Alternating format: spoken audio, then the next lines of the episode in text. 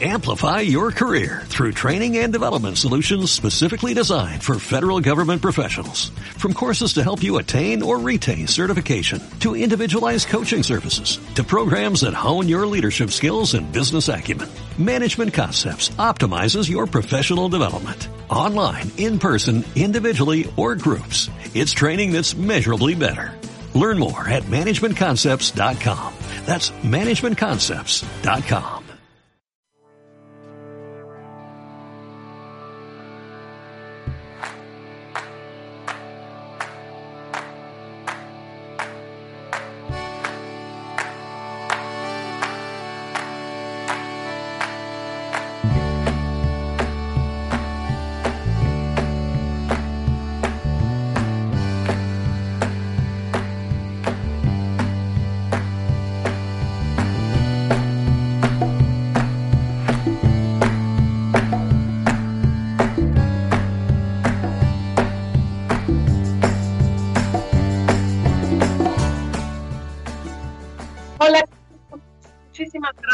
por esperarnos, puesto que tuvimos problemas técnicos, pero por fin nuestro súper técnico Jorge lo ha resuelto satisfactoriamente. Pues nada, que tenemos un programa súper diverso, como nunca en los programas anteriores. Hoy hablaremos de la diversidad sexual en nuestro tercer programa de sexualidad, sensualidad y erotismo.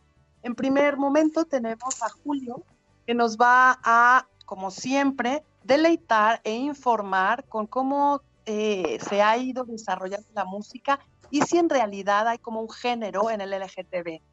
Después seguiré yo con mi sección de qué onda, en donde hablaré del tantra como algo tan importante en nuestra vida que sería casi, casi como una sexualidad sagrada. Hablaremos de parejas tántricas y esta diversidad que es como muy una manera de vivir. Después sigue Yolanda con su sección que va a tener una súper entrevista con Álvaro y también nos habla de diversidad, pero para dejarlos picados y que pues se queden con nosotros más tiempo, es sorpresa esta entrevista. Pero Álvaro es un encanto y les va a gustar muchísimo. Y luego al final la sección, pues como siempre, de Javier, que nos va a, como siempre, con su experiencia, nos va a comentar cómo se relaciona pues las adicciones y los jóvenes más enfocado a los jóvenes y con el sector del LGTB o esta diversidad. Así que hoy nuestro programa va a estar muy variado, muy diverso y con muchas sorpresas. Vean cómo empezamos con las sorpresas técnicas. Y si lo permite la tecnología y la existencia, vamos a ver, porque siempre hay cambios, lo único que no cambia es el cambio. Y si nos permite eh, la situación técnica, pues tendremos también una, una entrevista a ver a lo mejor con un audio o a ver si por fin se logra la conexión con México, con Ramón Vega, que es un experto en Tantra, pero bueno, eh, se levantó hiper temprano, pero vamos a ver si la conexión nos lo permite. Así que sin más ni más, bienvenidos y pues los dejo con nuestro querido amigo Julio.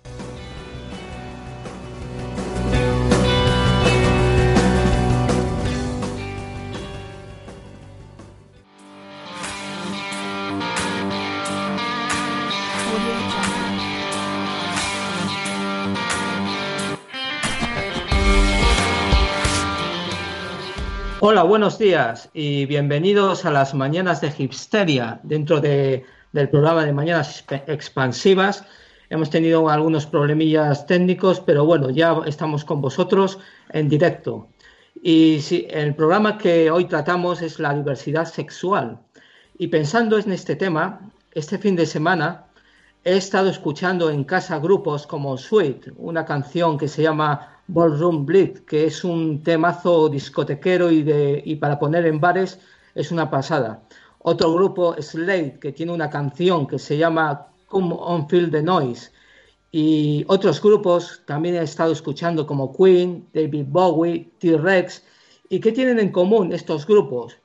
Pues además de surgir en los años 70, forman parte de un fenómeno musical llamado glam rock y se caracterizaba además de ser muy festivos y excesivamente horteras a la, manera de su apariencia estética al tocar en directo, es que jugaban mucho a la ambigüedad sexual Y aquí es donde quería llegar, porque el tema que hablamos hoy es la diversidad sexual y yo lo quiero relacionar con la música. Y especialmente me hago la pregunta de si existe una música culturalmente LGTB. Pues antes de averiguarlo, os quiero hacer un repaso un poco de las actitudes en el rock a lo largo de la historia. Desde los años 60, las actitudes de los, rockeros eran rudamente masculinas y hasta que llegaron los artistas más glamurosos del rock, como David Bowie, Freddie Mercury, lo que hacían estos eran jugar a la confusión de los roles de género. Realmente no se sabía si tenían actitudes homosexuales, heterosexuales, era muy ambiguo todo. Lo que sí que tenían era mucha expresividad teatral, y esto es profundamente un fenómeno LGTB. Quiero hacer mención en concreto de una banda que surgió en 1973 que se llamaban The New York Dolls. Los New York Dolls eran como una versión degenerada y más dura de los Rolling Stones, pero con una estética transexual. Era como un guiño que hacían a la, a la cultura de las drag queens. El fenómeno del glam rock permitió a muchos artistas como Iggy Pop, Lou Reed, Elton John, David Bowie, Freddie Mercury, eh, lanzar sus carreras o construir sus carreras en base a estos elementos que hemos descrito antes. Y en cuanto a sus letras, lo que sí que os quiero destacar es un poco en cuanto a las letras y el mensaje, pues en el tema relacionado con lo erótico, no eran de contenido gay. Se tuvo que esperar hasta 1977 en el surgimiento del punk, donde había un artista llamado Tom Robinson, que se identificó como militante del movimiento de liberación gay, con lo, que se conoce hoy como el orgullo gay.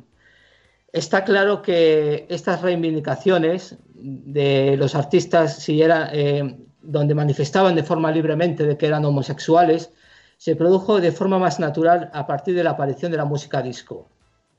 Hasta mediados de los 70 se consideraron, como seguidores de este tipo de música colectivos muy, minoritarios. Entre ellos estaba la comunidad negra, la hispana y sobre todo la gay, antes de que tuvieran un reconocimiento como un fenómeno de música global a todos los públicos. Y quiero hablar en primer lugar del movimiento del orgullo gay. Las lesbianas y los gays se reunían en locales donde podían beber y escuchar música.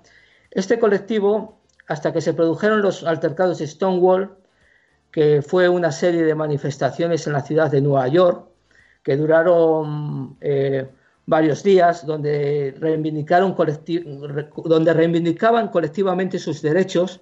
Esto surgió a raíz de una redada policial que se produjo en 1969, donde se produjeron detenciones arbitrarias de la gente que estaba en, este, en, este bar. Y lo que quería decir es que eh, las manifestaciones de afecto públicas de los homosexuales e incluso el hecho de vestir con ropa que no fuera considerada como propia del mismo sexo, estaban prohibidas. No quiero decir que a partir de este momento y, se, permitiera ya de forma libremente, sino que empezó a haber una conciencia de colectividad y el surgimiento del movimiento del orgullo gay. Como os venía diciendo, eh, esta gente, eh, este colectivo, al principio de los 70, que empezaba a reunirse en bares, pues sus conversaciones muchas veces se veían interrumpidas con el, pues ¿por qué? Porque el silencio que se producía por el cambio entre las canciones, eh, los discos, las canciones de los discos en las máquinas de jukebox, eh, estas máquinas en las cuales con una moneda em, podías seleccionar una canción para escucharla, se solucionó este problema para evitar estas pausas que se producían con el surgimiento del fenómeno de los disc jockeys que eran capaces de dar continuidad entre las canciones, e incluso de forma creativa, eh, pudiendo ensamblarlas entre ellas o mezclarlas y darlas una continuidad. Entonces, yo lo que quería llegar a este punto en el que estamos diciendo que apareció el fenómeno de las discotecas, eh, gracias pues, eh, pues a, estos primeros bares que, empezaron a surgir en, esta época. Hablamos de locales como el Flamingo, el Paradise, el emblemático Estudio 54, y pronto, la verdad que la música disco empezó a ser escuchada por toda clase de públicos. Empezó a ser muy mainstream, es decir, muy, muy, incluso estaba de moda. y, lo, lo escuchaba incluso gente de, muchas condiciones sociales. Hubo artistas como Sylvester y Village People que no tenían ningún inconveniente en declarar sus opciones sexuales, aunque fuera un fenómeno generalizado.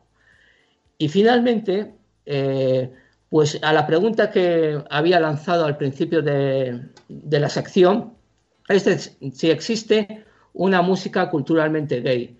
Y la respuesta es sí.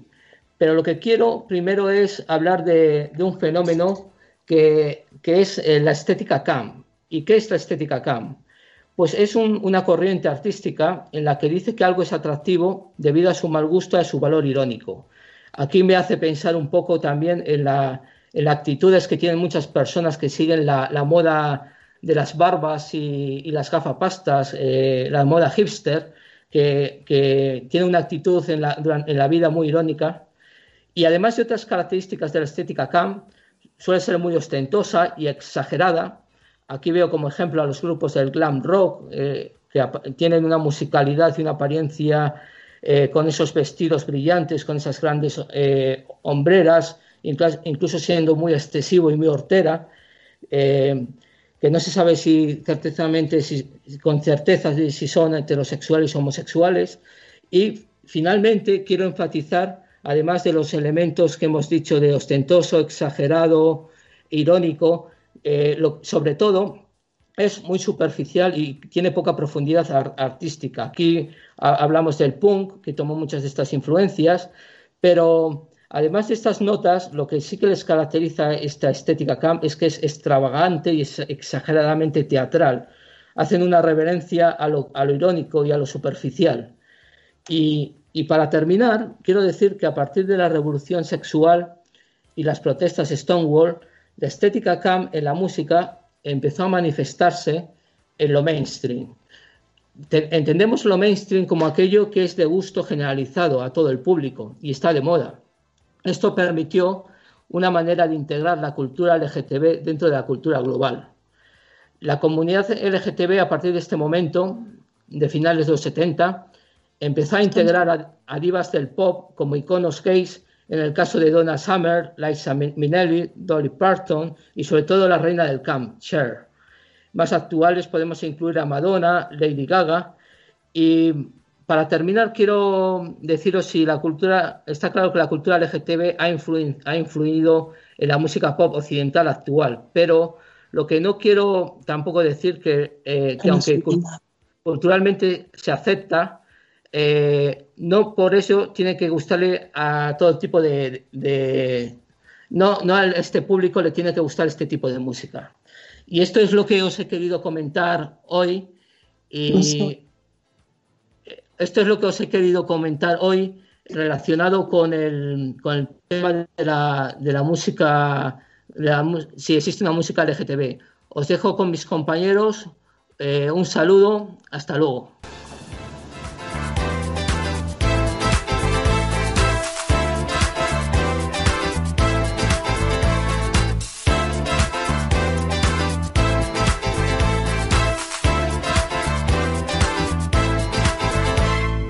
Hola queridos amigos, pues aquí la vida enseñándonos a fluir con las cosas que van pasando. Eso en realidad es la vida y eso es Tantra, que es el tema que iba a hablar.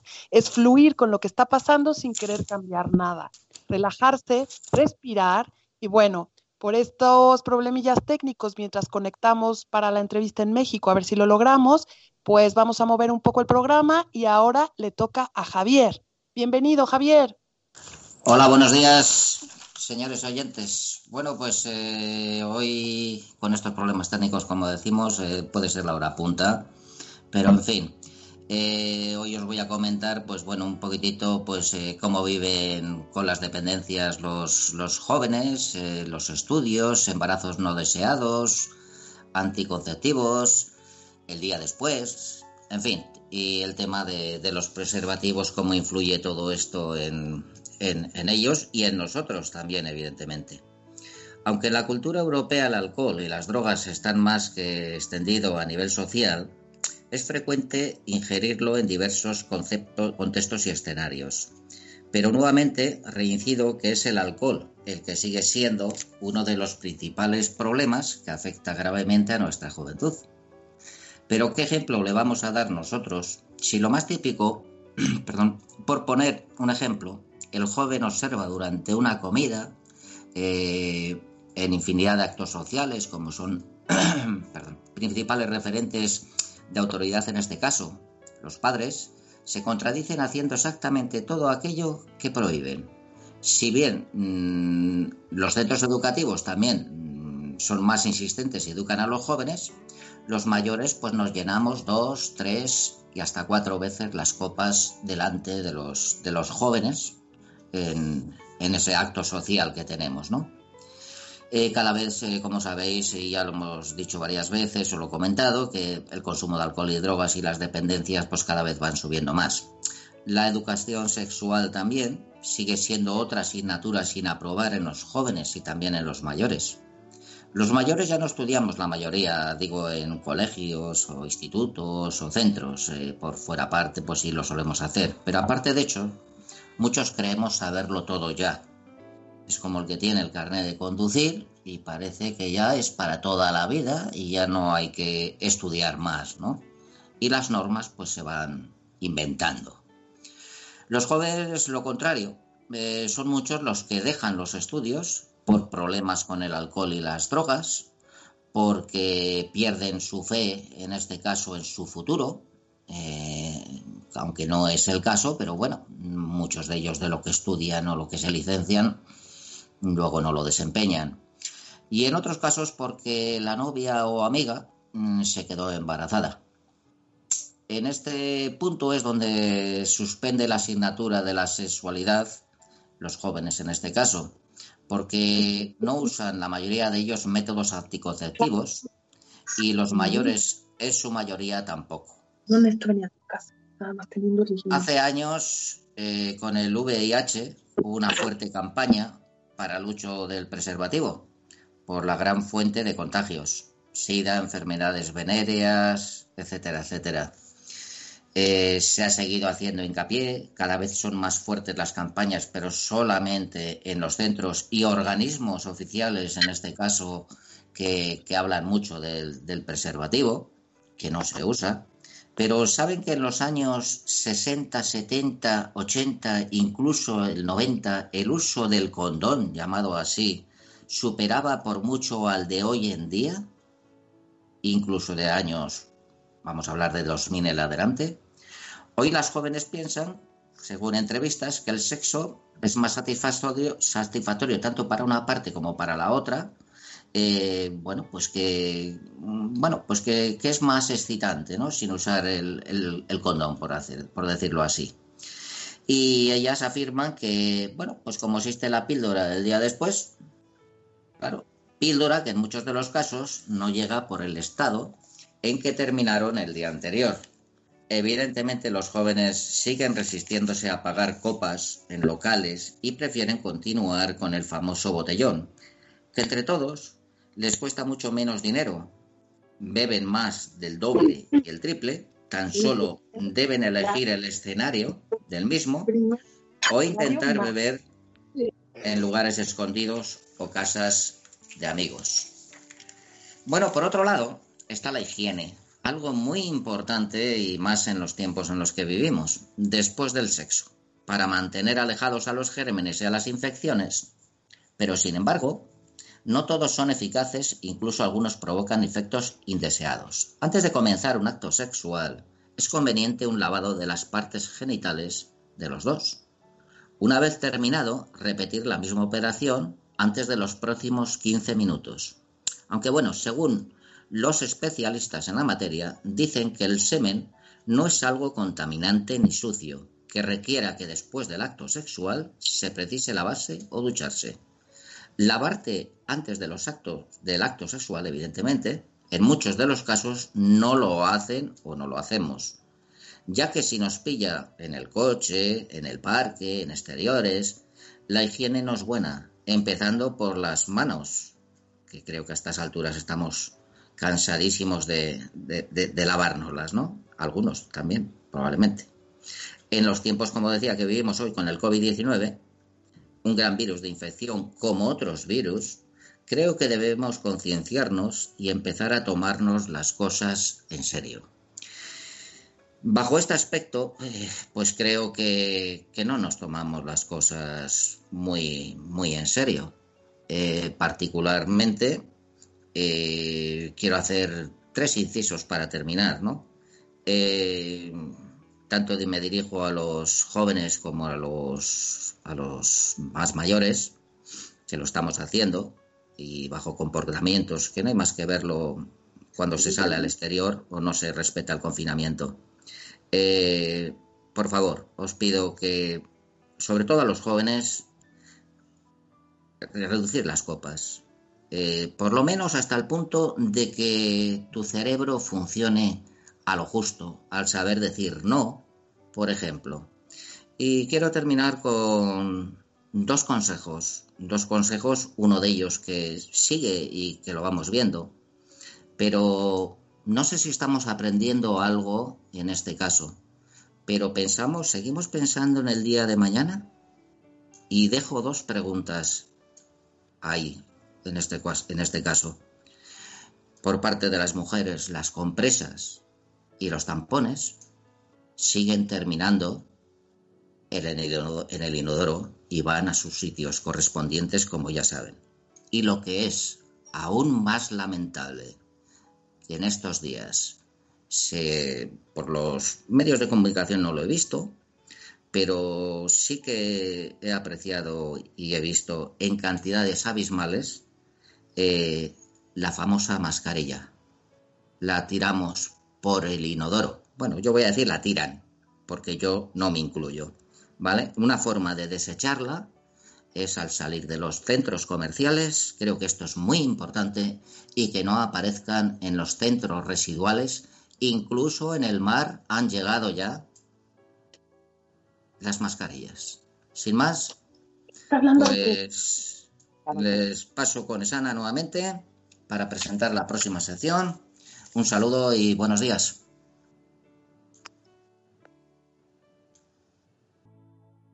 Hola queridos amigos, pues otra vez ya estamos de regreso y ahora toca mi sección de qué onda. El día de hoy, como les dije, vamos a hablar sobre el tantra y lo que significa en la vida, lo que es una pareja tántrica y cómo nos cambia o nos transforma esta práctica. Es eh, de alguna manera, en muchos lugares en el mundo le llaman el manejo de la sexualidad sagrada. Entonces, bueno, sin más por el momento, voy a entrar de lleno y contarles un poco de mi experiencia. Para mí, lo que el Tantra ha significado en mi vida es cambiar de una manera radical la manera en que voy todos los días viviendo, así de sencillo. Esta corriente viene de Oriente, principalmente de India, y es una forma de vida, de ver las cosas, de fluir con los cambios que sea que están ocurriendo en el momento determinado y no nada más tiene que ver, como muchos piensan, con la sexualidad o con el manejo de tu energía sexual. Simplemente para mí lo que es el tantra es la frescura de la simplicidad, aun cuando haya complicaciones, como en el programa de hoy. Fíjense todo lo que ha pasado.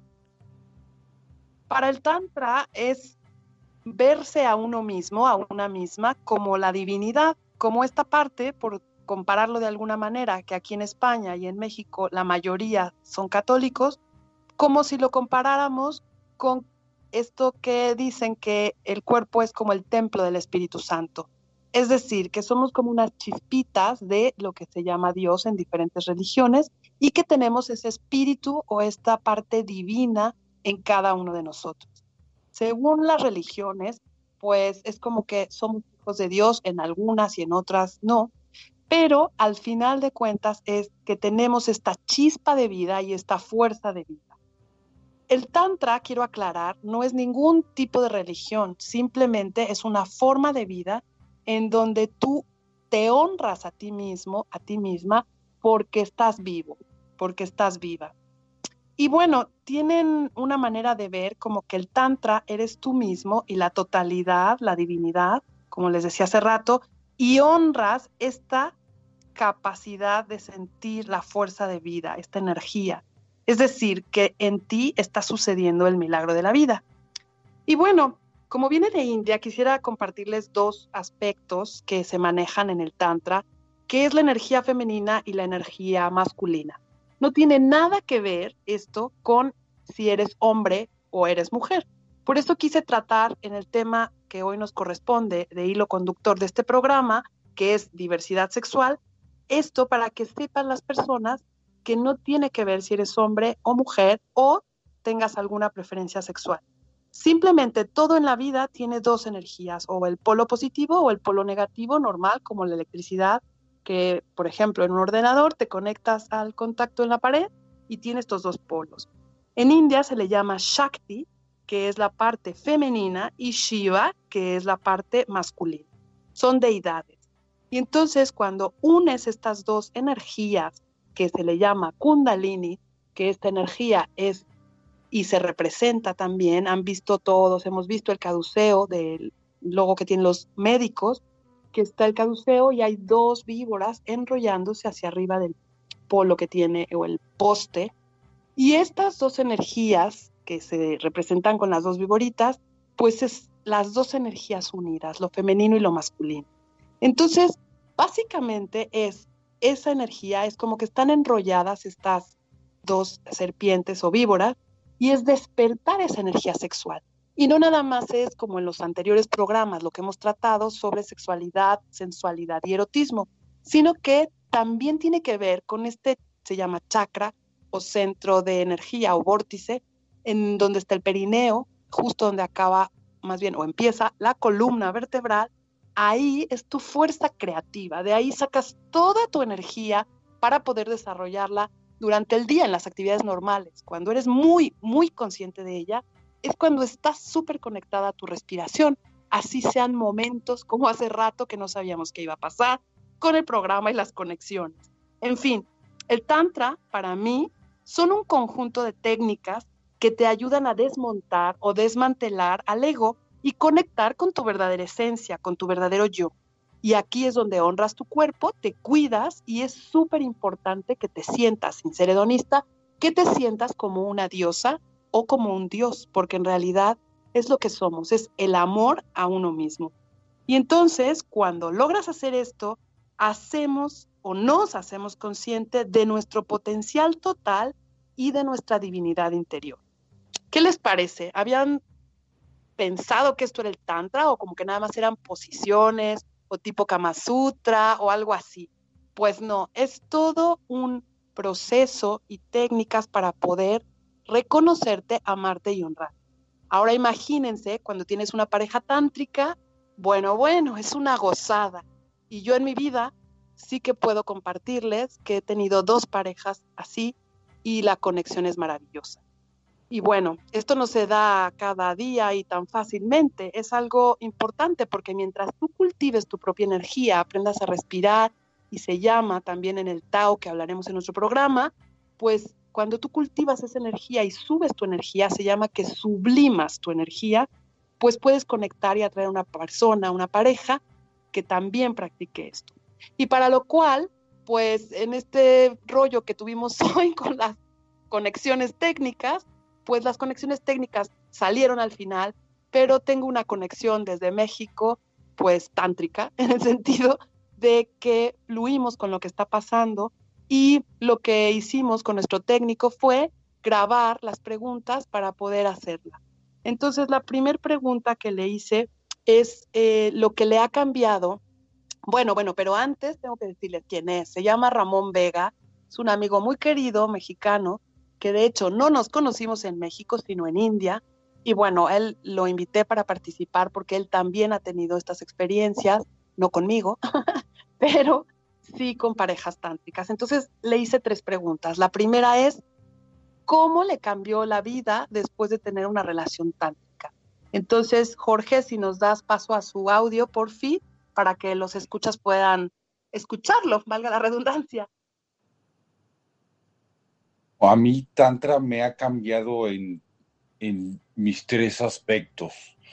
En tres aspectos porque el aspecto físico, o sea, mi cuerpo, o sea, me siento más, más vital, o sea, más fuerte. Tengo 52 años, pero, o sea, me siento muy fuerte, este, eh, con, practicando tantra. Eh, mi cuestión mental me ha ayudado, o sea, te ayuda, me ha ayudado a, tener esa tranquilidad, eh, ese, ese lugar seguro para mí. Y la cuestión espiritual es seguir esa conexión con Dios. Eso es lo que me ha cambiado tanto. Pues muchas gracias, Suaram, que yo creo que nos está escuchando en vivo ahora, porque se despertó a las 5 de la mañana. Así es que muchas gracias. Y con esto paso a la segunda pregunta, Ramón. Eh, ¿Cómo se refuerza una relación entre una pareja cuando practican el Tantra? Logras tener las tres conexiones, física, mental y espiritual, con tu pareja. Estás conectado con ella en, en esos tres aspectos que son fundamentales. Claro, muy bien. Y bueno, además de estos tres aspectos, que estoy totalmente de acuerdo, yo añadiría que también hay una conexión emocional, porque además tenemos sentimientos, emociones, y entonces aquí para mí entra el corazón. Y sería mi tercer pregunta para, para ti, Ramón. Sería, ¿y dónde queda entonces el corazón? El corazón, cada quien se queda con su corazón. Cada uno es responsable de su corazón.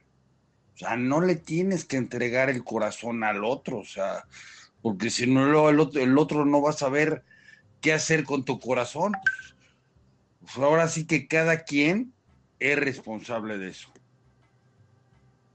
Pues efectivamente, es un poco como lo veíamos en el programa pasado, de quién es responsabilidad del orgasmo, si de la pareja o de uno mismo. Pues aquí pasa lo mismo cuando tú estás consciente y manejando tu propia energía, porque la energía vital es justo la energía sexual. Como les decía hace rato, pues es muy importante cuando uno quiere ser creativo y tiene proyectos, es jalar de esta energía o tirar de esta energía que empieza en el chakra 1 y es lo que te arraiga, te enraiza aquí al planeta Tierra con la fuerza de gravedad, es tu presencia. Y para eso, pues evidentemente necesitamos respirar. Si no respiramos bien y correctamente, pues medio vivimos. Si medio respiramos, pues medio vivimos. Entonces es importante tener una respiración abdominal en donde en la inhalación jalas o tiras de todo el aire hasta el vientre. Incluso hay una respiración vaginal o, del pene que aprendes en este proceso de tantra en donde jalas toda la energía vital, la fuerza de vida, el ki o chi que llaman en, China, o el prana que se llama en, en India. Pero es importante después, a través de técnicas de respiración, poder subir esa energía por la columna, visualizando y lo vas haciendo en pareja, lo cual es maravilloso. Hay también otro proceso, o es como si fuera un, un rito, un ritual, pero no en un sentido como espiritual, sino que como cuando te vas a dar una ducha o haces el ritual en la noche de desmaquillarte o el ritual de ir a la compra y comprar las cosas de la comida o así, pues también hay un ritual de preparación.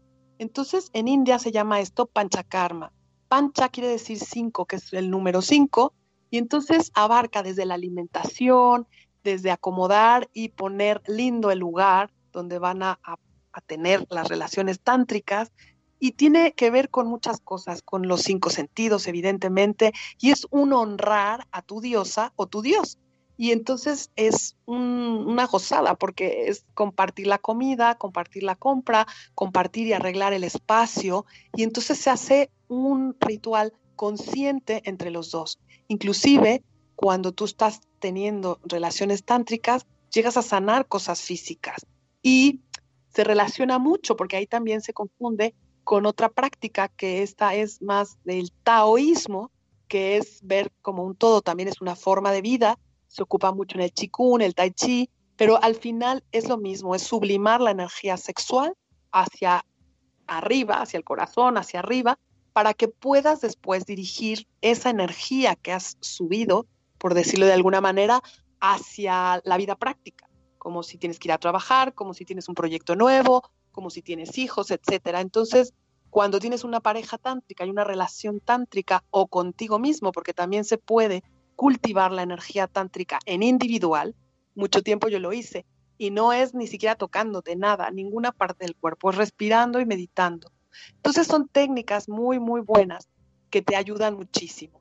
Entonces, espero que les quede la cosquillita del día de hoy. Mi piedrita es qué tanto estás siendo consciente en tus relaciones y qué tanto te amas y te respetas como si fueras para ti mismo, para ti misma, una diosa o un dios, y cómo estás compartiendo o desperdiciando tu energía sexual. Porque obviamente no es, no estoy sacando el hilo negro, pero sabemos que los hombres cuando tienen una eyaculación, como lo vimos la vez pasada, pues pierden toda esa energía. En cambio, como decía Suaram o Ramón, Suaram es un hombre espiritual como el mío Shana, pues nos comentaba él, justamente él ha ganado en vitalidad y la verdad es que a pesar de sus 52 o no más bien y con mucho con mucha honra esos años, pues obviamente los tiene y es muy vital, se ve muchísimo más joven. Así que agradezco, aunque no esté, nos esté escuchando, supongo, pero no en vivo, agradezco mucho la desmañanada, Ramón, queridísimo Suaram. Te mando un abrazo muy grande y espero que los demás, todos los oyentes y los escuchas, pues les quede la piedrita. Y si tienen alguna duda, pues nos pueden escribir o pregunta también, ¿eh? Nos pueden escribir a buzonexpansivas.gmail.com o como se dice aquí en España, gmail.com. Gracias y sin más por el momento, eh, les paso ahora a una energía femenina maravillosa, que es otra Shakti, igual que yo, igual que todas las mujeres, a Yolanda con su sección. Bienvenida, querida Yola. Hola, buenos días. Bienvenido a todos. Aquí estamos en, en esta mañanita. Y está por aquí Álvaro, confírmanos. Hola, hola. Hola Álvaro, buenos días. buenos días. especialmente en un día como hoy, que es el Día de la Visibilidad Lésbica, es decir, el día en el que nos acordamos de que las lesbianas existen. Sí, señor. Pues nada, que yo quería hacerte más que una entrevista, pues que mantengamos una charla, algo que sea ameno y que quede muy claro, pues unos puntos eh, que creo que pueden ser muy importantes y algo de lo que creo centrar pues esta, esta charla, esta conversación que vamos a tener ahora tú y yo, ¿no? Sí. Eh, me has cambiado por completo la entrevista, pero para iniciarte, eh, yo sé que estuviste aquí en nuestra radio, aquí en Onda Expansiva, y creaste un podcast ¿no? llamado No Olvidemos, en el que hablamos sí, de la homosexualidad y el franquismo. Entonces yo te pregunto, ¿qué crees que ha cambiado?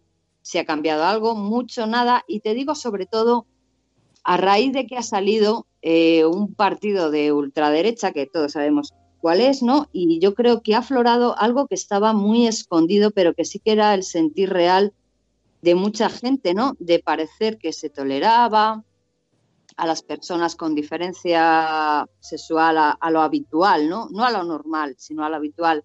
Entonces vuelvo a preguntarte, ¿crees que ha cambiado mucho algo, nada? ¿Qué crees que es?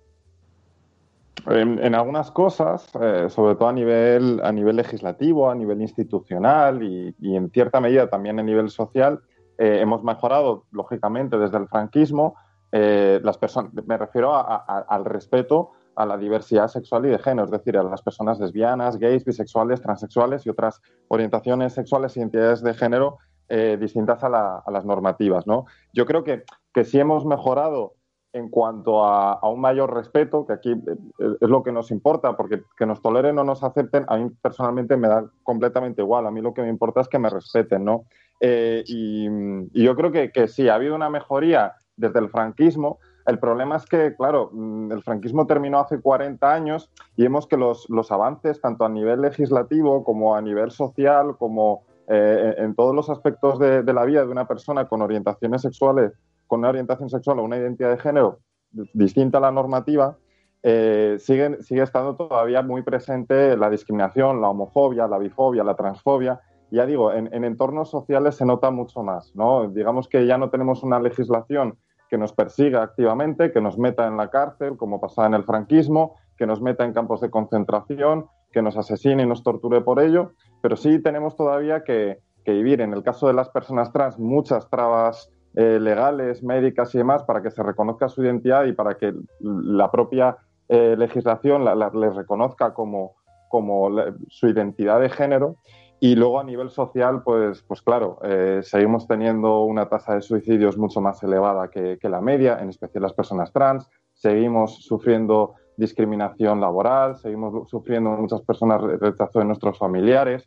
Es decir, sí, hay una situación de discriminación eh, que ha mejorado de respecto al franquismo, está claro, eh, pero que todavía nos queda mucho por avanzar. Y, bueno, en eso tenemos que dar la lucha porque, bueno, también los avances que tenemos no cayeron del cielo, eh, ni, ni, nos los regaló nadie, los tuvimos que pelear y luchar mucho precisamente para esos avances que ya, que ya hemos conseguido, que existen, desde el franquismo a esta parte. Esto se consiguió luchando, reivindicando y visibilizándonos y tenemos que seguir en esa línea.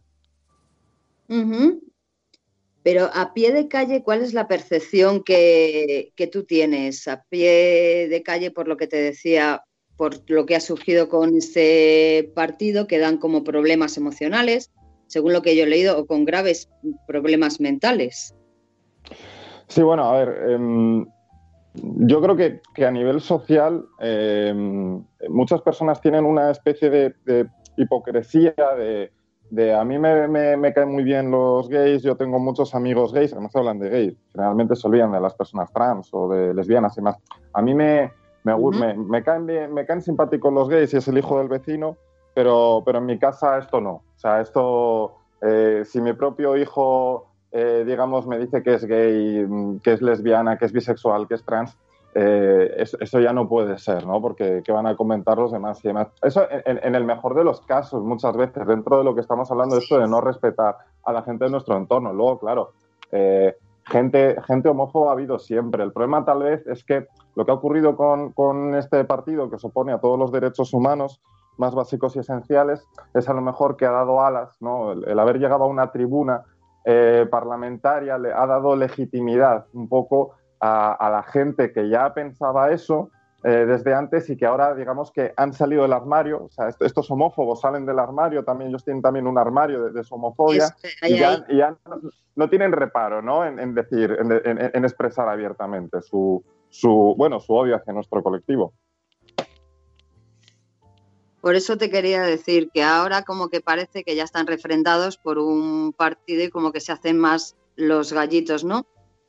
Yo quiero ir a, al meollo de la cuestión y al meollo de la cuestión pues, con una experiencia personal, ¿no? De principio te diré que sí que me ha costado hacer esta entrevista porque yo lo que pienso que las personas son personas, independientemente o de su orientación sexual o del color o de su raza, es algo que me es indiferente y sí que me ha costado un poquillo. Entonces, por eso quería contarte pues es una experiencia personal, ¿no? Para que la gente que pueda sentirse identificada o no, uh -huh.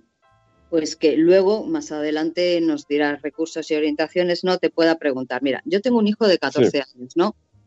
Y desde sí. chiquito yo le apunté, por ejemplo, a ballet. Y era una pasada con la sensibilidad que tenía, ¿no?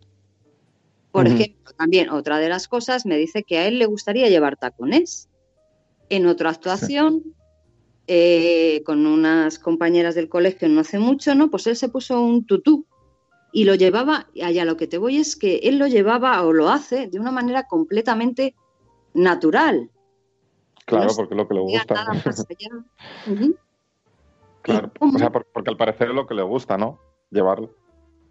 Sí, no sé si, si le gustan, pero no me, por ejemplo, lo del tutú nunca me ha dicho quiero ponerme un tutú, pero surgió la, la ocasión y él no se planteó en ningún momento, ahí que qué van a decir, ahí sí me llaman maricón, ahí que sí no sé uh -huh. qué, se lo hizo y lo disfrutó. Y a mí sí. es algo que sí que me, pues me gustaría que la gente lo pudiera sentir así. O cuando también era pequeño, él abrazaba a chicos y a chicas por igual, a niños y a niñas, y ahí ya se empezaban a, a oír esos comentarios de que si eres maricón, a día de hoy dice que le gustan las chicas. Yo no sé si le gustarán las chicas o lo que le guste de mayor, es algo que me da igual, pero a lo que te iba ¿no? con esta experiencia, yo sí, que me he planteado como madre, por ejemplo, ¿y qué pasa si mi hijo eh, puede ser gay, eh, bi o, trans, ¿no? Que a mí, en un principio, pues ya te digo, yo lo tomo como natural, me dice, ¿te quieres poner un tutú? Pues te pones un tutú, que te quieres poner unos zapatos con tacón, pues, pues venga, póntelos, ¿no? Pero ¿cómo poder abordarlo yo? ¿Cómo los padres, los familiares, podríamos acompañarlos? Pues, pues yo creo que es, que es clave lo que tú has dicho, ¿no? Es, ese asunto del, de, de acompañar de dar tu apoyo, de respetar su vivencia. Claro, aquí entiendo que estamos hablando de, si él en algún momento eh, te lo dice, ¿no? Porque de momento la, noticia que tú tienes de él es que le gustan las chicas. Vale, perfecto. Puede ser que le gusten las chicas, de hecho puede ser que le gusten las chicas y en algún momento descubra que también le gusten los chicos. Eh, quiero decir, podría ser bisexual. Eh, puede ser que, que con 14 años por lo que nos han contado de toda la vida que nos tiene que gustar esto y lo otro, eh, consideremos que, teníamos, que tenemos una orientación sexual determinada, pero en nuestro proceso de descubrimiento, que muchas veces viene en la adolescencia, eh, descubramos que no nos gusta lo que pensábamos que nos gustaba o que nos gusta cosas que pensábamos que no nos gustaban. Y en cualquier caso, hombre, eso es algo que al final te lo tendría que decir él, ¿no? Es decir, el proceso de salir del armario salir del armario, para quien, quien a lo mejor no, no, sepa lo que significa este término, eh, es básicamente dar a conocer a alguien cuál es tu orientación sexual o tu identidad de género. Orientación sexual, mm, si eres gay, lesbiana, bisexual, tu identidad de género en el caso de una persona trans, ¿vale? Claro, eh, eh, salir del armario se sale del armario cuando tienes una orientación sexual o una identidad de género que no es la normativa, es decir, cuando eres LGTB, como he dicho, porque las personas eh, cis y heterosexuales no tienen que salir del armario porque la sociedad ya asume que todas las personas somos cis y somos heterosexuales hasta que se demuestre lo contrario. Entonces, salir del armario sería demostrar lo contrario. Eso que haría tu hijo si un día te dice, oye mamá, pues aparte de los chicos, o sea, de las chicas, me gustan los chicos, o solamente me gustan los chicos, ¿vale? O como si cualquier día tu hijo, que pensabas que era tu hijo, te dice, resulta que me identifico como chica, eso no lo sabemos, realmente no podemos tener la confirmación hasta que, no sea la, propia persona la que nos lo diga. Entonces, claro, em, Pero hay, que, tener otra cosa, ¿no? Eh, yo desde pequeño le he intentado decir que no hay cosas ni de chicos ni de chicas. Sí. Entonces, a lo que te iba con este tema, eh, yo creo que porque muestres cosas que son femeninas en un principio, no tiene por qué estar significando que vaya a ser una por una orientación o por otra. Esa es mi, opinión. Claro, por supuesto. De hecho, efectivamente, eh, esto que me habías comentado, el ejemplo que me habías dicho del ballet y de ponerse un tutut o incluso ponerse unos tacones, no tiene nada que ver. Eh, a un chico no le hace menos chico, por supuesto, ponerse unos tacones y un tutú, aunque socialmente la sociedad, nuestra cultura considere, nuestra cultura de, de, nuestro momento y de nuestro lugar considere que eso son cosas vinculadas al género femenino. Y muchas veces, debido a ello, se vincula eh, o que eres, si eres un chico que hace ballet y que se pone tacones y que se maquilla y demás, y que lo que la sociedad, lo que, lo que llamamos también tener pluma, que es mm, expresar una, una expresión de género más femenina, lo que la sociedad considera que esas son cosas son más femeninas, pues normalmente se vincula a eres gay eh, o eres una mujer trans. No tiene por qué. Puede ser que sí, puede ser que sí o puede ser que no. Claro que no. Yo lo que me refería es, eh, claro, o sea, tu, hijo sabrá si tu hijo es gay o no es gay o, es una mujer trans o no es una mujer trans en el momento en el que esa misma persona eh, te lo diga. Si eso ocurriera, a eso me refiero, si llega ese momento en el que sale del armario contigo y te lo expresa, yo creo que ahí eh, el papel de, la, familia, de, una persona, de cualquier persona que le quiera realmente, pero en tu caso que me planteas como madre suya, es dejarle muy claro que eh, tu posición ahí es respetarle como persona en general, respetar su orientación sexual o su identidad de género, si fuera lo que te dijera, eh, y que, claro, evidentemente existe una discriminación externa de la sociedad, lo que ya he comentado antes, que todavía nos queda mucho por avanzar, que a cualquier padre y a cualquier madre, a cualquier persona que aprecie a otra, a una persona LGTB, pues lógicamente le preocupa y es muy lógico. Quiere decir, no es homofobia tampoco que, a ti te parezca, mm, pues me cachis, que, mi hijo resulta que es gay y va a sufrir mucho y le van a tratar mal. E, e, eso es un sentimiento lógico de, cariño hacia la otra persona, pero claro, eh, yo creo que ahí lo que tiene que hacer una persona que quiera a otra, sobre todo respetarla y decir, ante esta discriminación externa que te va a tocar sufrir en mayor o, menor medida, dependiendo de la suerte que tengas, pero ante esta discriminación que de alguna forma te va a tocar sufrir, yo voy a estar aquí para apoyarte y puedes contar conmigo y puedes decirme lo que necesites.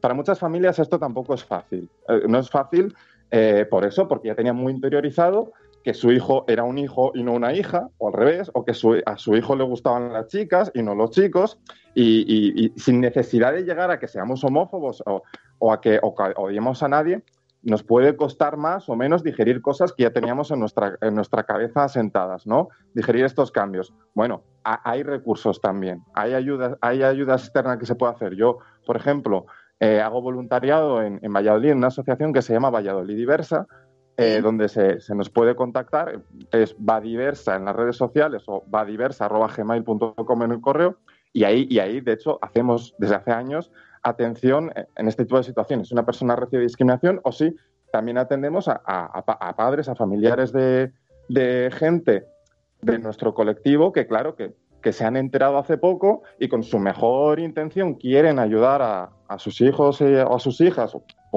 a sus hijas, si son personas de géneros no binarios, quieren ayudarles y, y, no saben un poco cómo tirar, ¿no? Cómo orientarse, como tal. Yo digo, a, nivel general, porque esto había que ver el, caso concreto, pero a nivel personal, eh, del caso que me estás diciendo tú, yo te diría mm, apoyar, mostrar que lo que podría hacer cualquier, cualquier familiar, ¿no? De alguien que cuando, cuando alguien a quien quieres sale, sale del armario contigo, pues mostrar, yo estoy aquí para apoyarte, para ayudarte en lo que necesites. Eh, en mí encontrarás siempre un refugio, un consuelo, comprensión y sobre todo respeto. Pues lo que, lo que diría cualquier padre a un hijo a quien quiere, ¿no?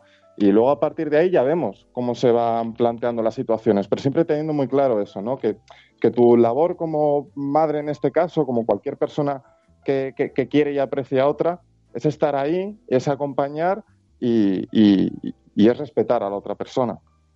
Bien, eso, por ejemplo, yo volvemos a lo mismo, ¿no? Mi hijo, yo no tengo ni idea lo que será ni lo que no será. Sí que le he intentado mm. todo esto que estás hablando tú, ¿no? Pues le preguntas, oye, ¿te pueden gustar los chicos? Una... Hasta ahora no me ha dicho que no, ¿no? Pero sí que tengo muy claro para que él eh, esté tranquilo, que si se pudiera dar la ocasión, que pueda contar conmigo.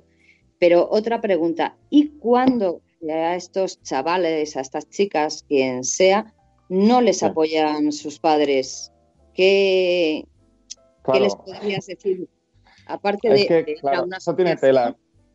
El, tema de salir, el del tema de salir del armario, de hacerse visible, hablamos de, hacerse visible eso, o sea, desde el momento en que salimos del armario públicamente con todo el mundo, eh, claro, otras personas, incluso todo el mundo, conocen nuestra orientación sexual y es a lo que referimos con somos visibles. Ser gay visible, ser lesbiana visible, ser trans visible, es eso, tu cuerpo lo ve todo el mundo. Se refiere a que eh, tu orientación sexual o tu identidad de género la conocen otras personas. Se puede salir del armario en unos entornos y no en otros. Es decir, muchas personas, por ejemplo, valoran estas dos situaciones, porque salir del armario, eh, y más en, en, el entorno en el que salgas o las personas, con las personas con las que salgas, a, quien les manifiestes cuál es tu orientación sexual o tu identidad de género, tiene unas ventajas y tiene unos inconvenientes, siempre. Esto siempre es así, hay que ponerlos en una balanza. Las ventajas, por ejemplo, siempre, siempre se va a dar la, ventaja de, de, una mayor libertad. Es decir, yo ya te he expresado lo que soy, yo ya no tengo que fingir otra cosa que no soy. Esto está muy relacionado también con la, con la identidad propia. Es decir, mm, yo ya soy yo mismo, soy yo misma desde el momento en el que ya te expreso esto y no tengo que, fingir. O sea, esto refuerza más mi entidad, la tranquilidad de quitarte un peso de encima contigo misma. Hablo en femenino en general porque me refiero a personas, ¿eh? Esto es aplicable a chicas, chicos o personas de género no binarios. Entonces, te quitas un peso de encima y a lo mejor, en el mejor, en, el mejor de los casos, a lo mejor tu hijo contigo, dado que eres una persona que, que, acepta y respeta la diversidad sexual, pues eso, el apoyo de esa persona y poder contar con ella. Pero luego hay unos inconvenientes en la balanza. Que uno que se va a dar siempre, siempre, que es externo y que es social, que es la discriminación que vas a, poder sufrir en tu vida, en la calle, en entornos de trabajo, la discriminación de la sociedad, pero claro, aquí está lo, que tú me dices, ¿no?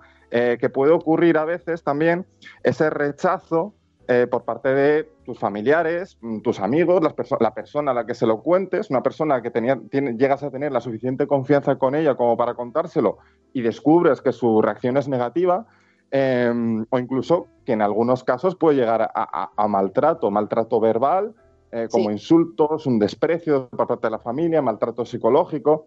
Quiero decir, se pueden dar estas situaciones y claro, antes, antes de llegar a este punto, antes de, llegar al qué hago si se da esta situación, que lo digo ahora, eh, yo creo que cuando una persona sale, sale del armario, tiene la, digamos, la intención de salir del armario, el deseo de salir del armario, debe tener en cuenta estas cosas, ¿no? Primero que, que no, es, no está obligada a salir del armario con todas las personas o en todos los sectores o en ninguno si no quiere. Es decir, salir del armario, revelar cuál es tu orientación sexual, tu identidad de género, es, tiene que ser una decisión propia de la persona que tome, ya digo, mi consejo es después de valorar ciertas cosas que voy a decir, eh, y, no se puede obligar a nadie a, revelar su orientación sexual, su identidad de género, sobre todo por una cosa muy sencilla. Existe una discriminación fuera en la sociedad, dentro en las familias, con personas a las que quiera, y, hay personas que somos muy visibles en todos los aspectos, en todos los niveles. Yo mismo que estoy haciendo esta entrevista, quiero decir, hay personas que somos, que somos visibles y no tenemos ningún problema porque lo tenemos asumido y hemos decidido, hemos valorado esto y hemos decidido pagar ese precio de lo que implica ser visibles, pero a nadie se le puede exigir que pague ese precio porque es un precio muy alto que, ya te digo que a nivel, a nivel social puede llevar a que te den una paliza por la calle por ir de la mano con tu pareja o a que tu padre te echa de casa. O sea, es un precio a pagar que no se puede exigir a todo el mundo, debe ser una decisión de la propia persona y yo recomiendo que esa persona haga tome esa decisión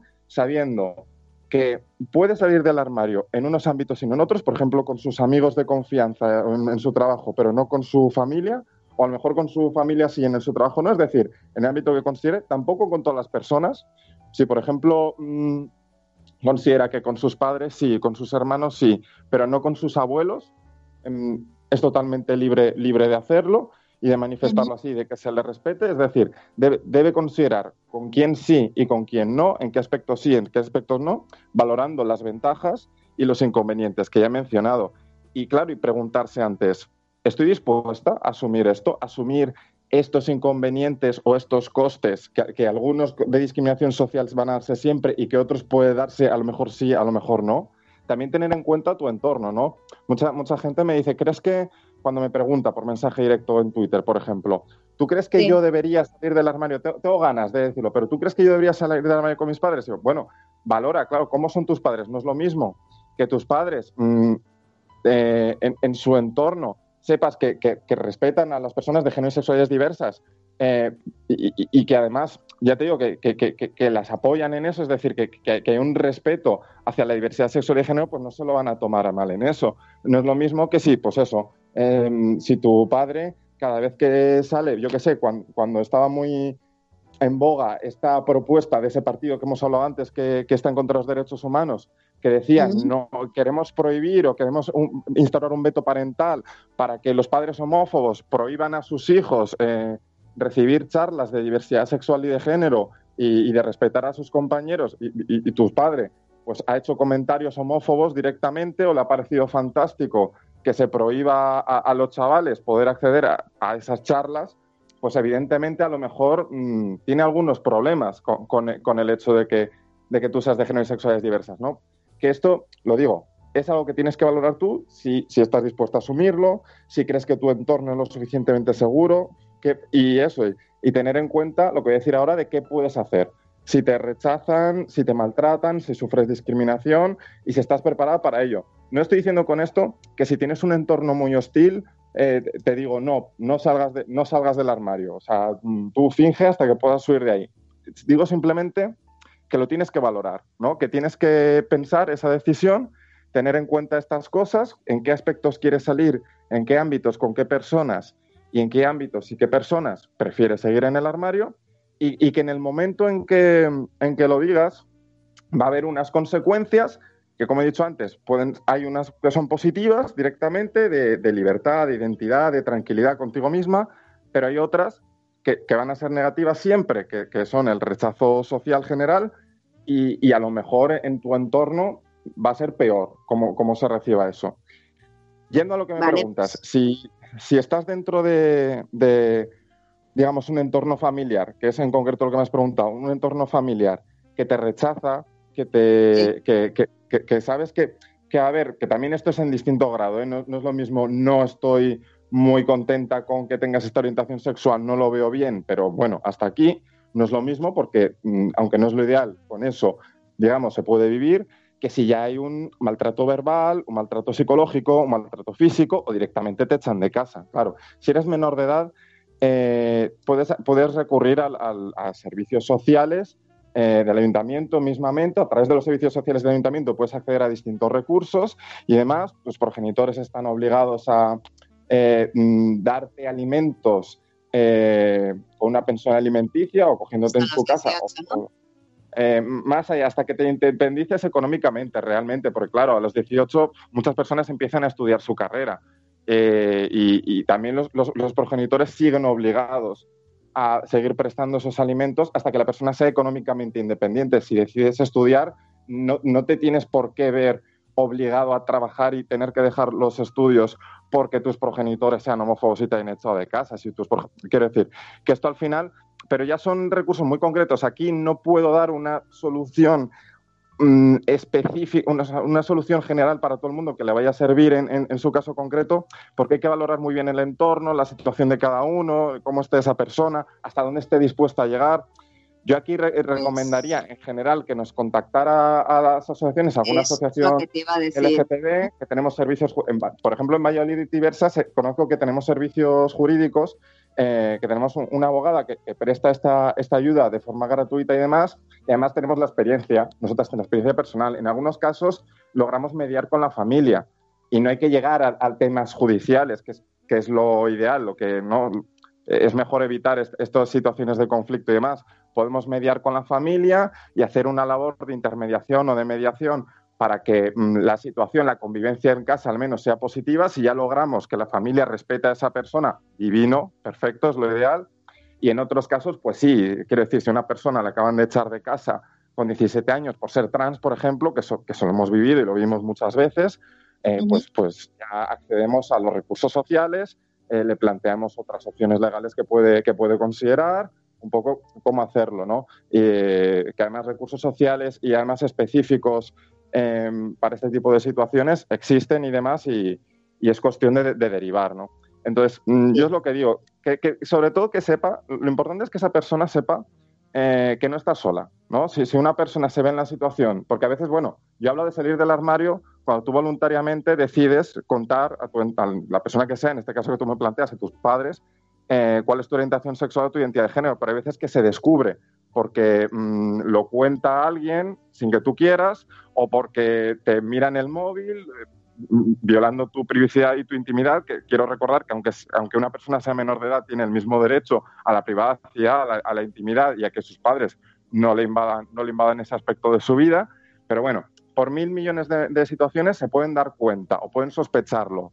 Eh, y también te pueden, pueden actuar contra ti en ese tipo de situaciones sin que tú lo hayas decidido, ¿no? decidido. Bueno, mm, hay que tener, tenemos que tener muy claro que no estamos solas, que hay gente que y recursos, instituciones que nos van a apoyar.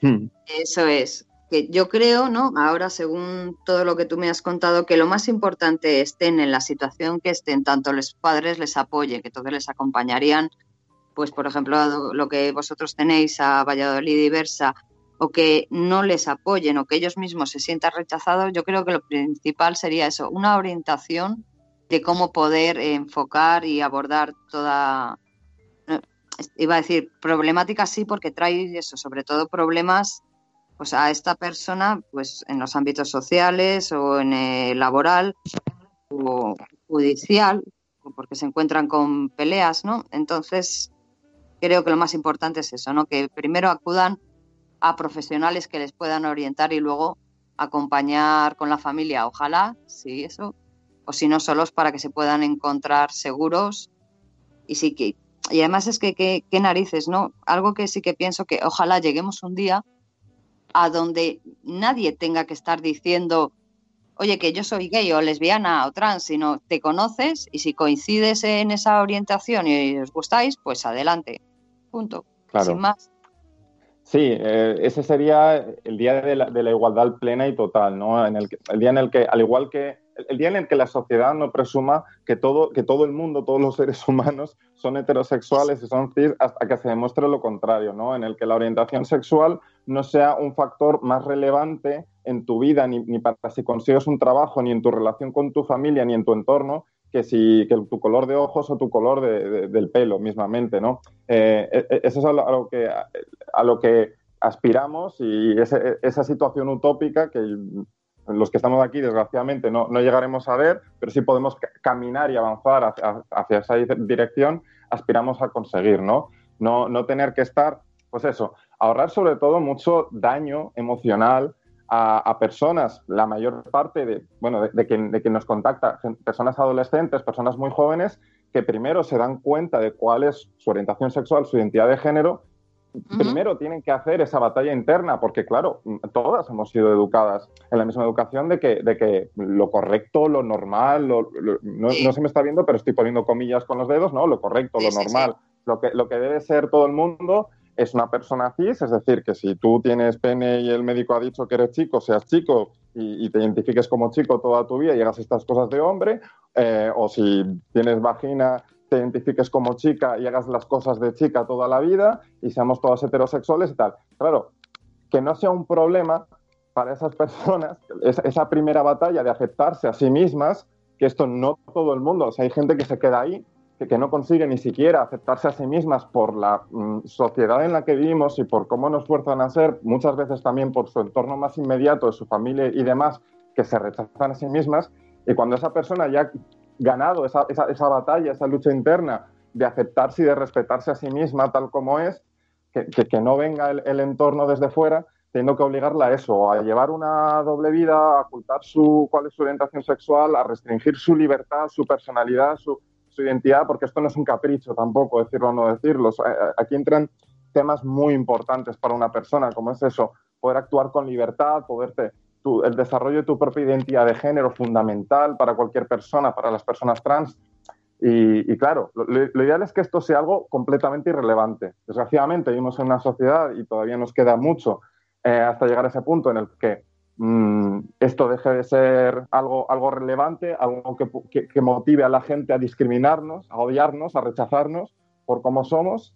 Eh, y mientras tanto, pues sí, pues mm, que la gente sepa al menos que no está sola, que no estás sola, que aunque tengas 15 mm, años y no conozcas a nadie en tu entorno directo, eh, que, sea de tu propio colectivo, y aunque veas que tu familia te está rechazando, el círculo de amigos y contactos que tenías eh, también son homófobos o son transfobos y también te rechazan y más, que sepas que encontrarás a gente que al menos te, te, podremos acompañar como mínimo y te podremos apoyar y ayudar en ese proceso, ¿no? Y que al final en tu vida eh, acabarás encontrando gente, te lo forjarás tú, tú misma, tus propias relaciones sociales eh, con gente que te respete y tendrás podrás tener una vida auténticamente tuya, donde se dé todo esto que estamos diciendo, la libertad, la identidad, el respeto a, cómo eres. Pues ojalá, Álvaro, eh, se pueda llegar a, a, eso, a no tener por qué estar casi como que obligado a tener que decir tu orientación y te traten como personas pues ya vamos terminando porque ya sabes todos los problemas técnicos que, hemos tenido.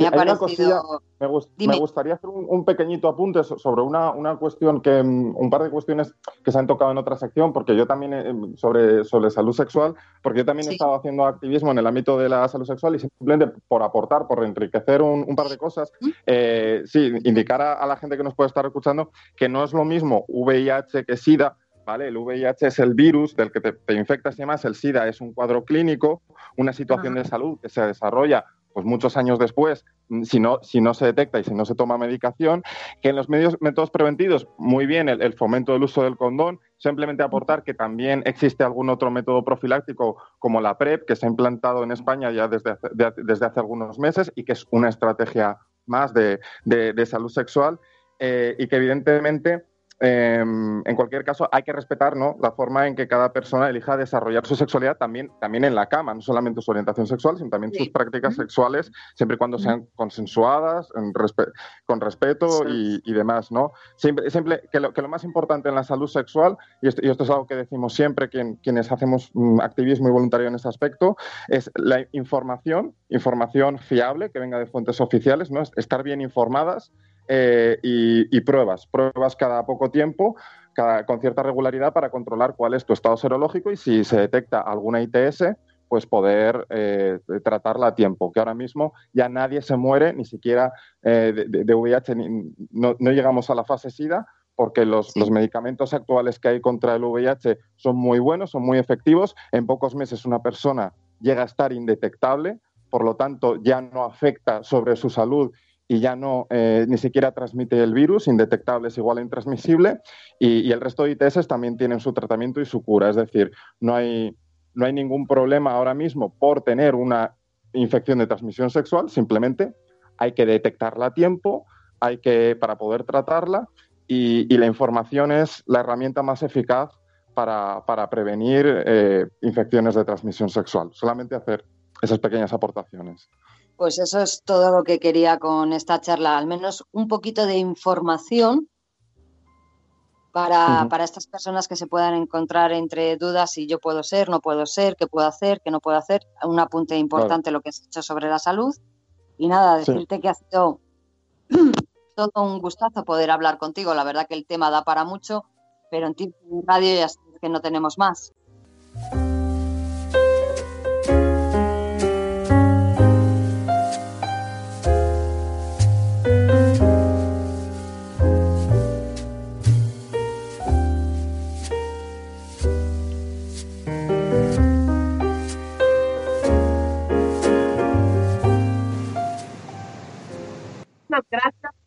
Por esta súper entrevista. La verdad, Álvaro, me encantó poder escucharte. Me encanta que estés siendo totalmente activo, porque justamente eso es lo importante de nuestro programa. Como lanzar, en mis secciones, lanzar esta piedrita para tocar conciencia, ¿sabes, Álvaro? Y entonces que las cosas empiecen a cambiar, lo cual se me hace maravilloso. Os agradezco, muchísimo a, todo el equipo de Mañanas Expansivas y de Onda Expansiva por, por extensión, por, por, tener en cuenta, o sea, por, primero por haber decidido tratar este, este tema en el programa, ¿no? Y, por darnos visibilidad y darnos voz eh, tratando estas situaciones, porque yo creo que además es algo muy práctico y muy útil para la gente que nos pueda estar escuchando.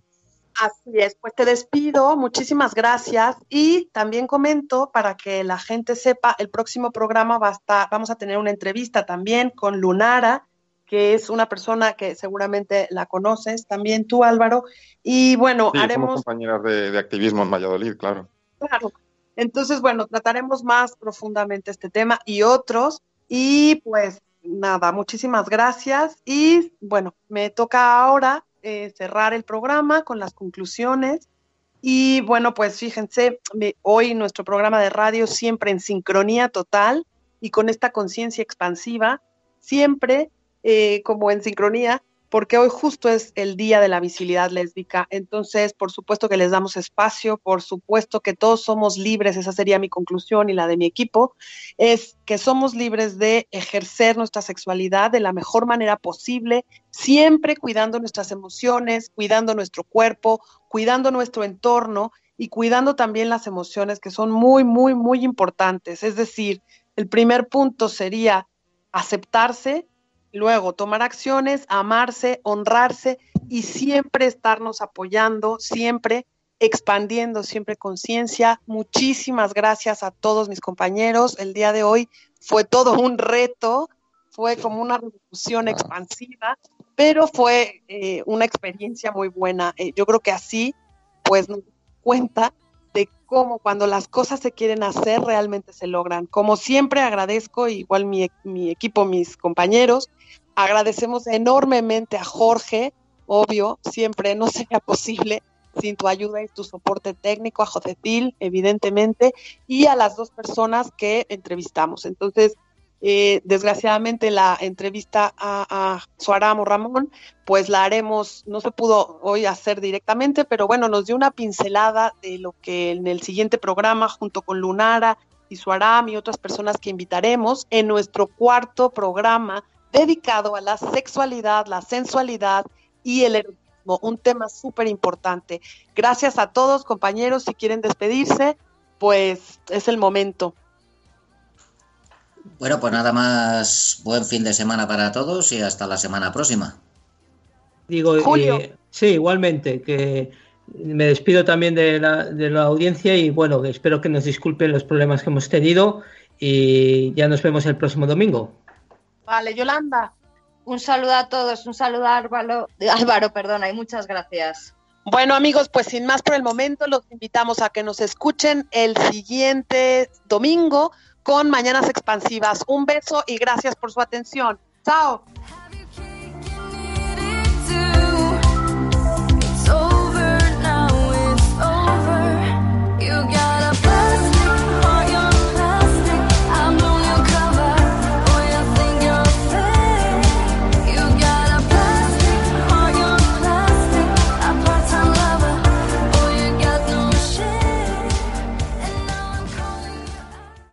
Amplify your career through training and development solutions specifically designed for federal government professionals. From courses to help you attain or retain certification, to individualized coaching services, to programs that hone your leadership skills and business acumen, Management Concepts optimizes your professional development. Online, in person, individually, or groups, it's training that's measurably better. Learn more at managementconcepts.com. That's managementconcepts.com.